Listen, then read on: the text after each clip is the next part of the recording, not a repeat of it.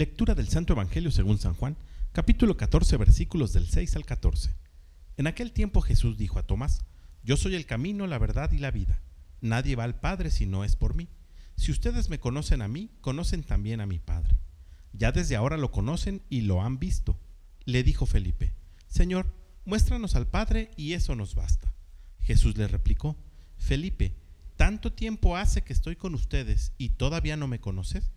Quien me ve a mí, ve al Padre.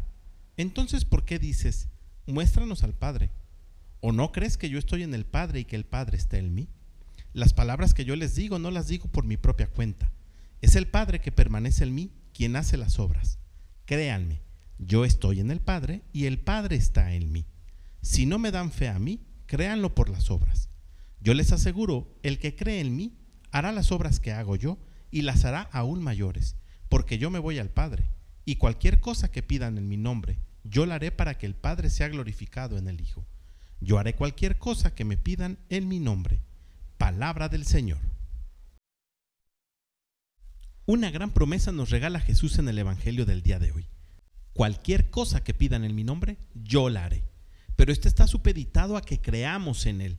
Y creer en Él significa creer que es un Dios vivo, que es todopoderoso y misericordioso, no es el Dios de la historia del pasado, sino de una historia que se sigue escribiendo día a día.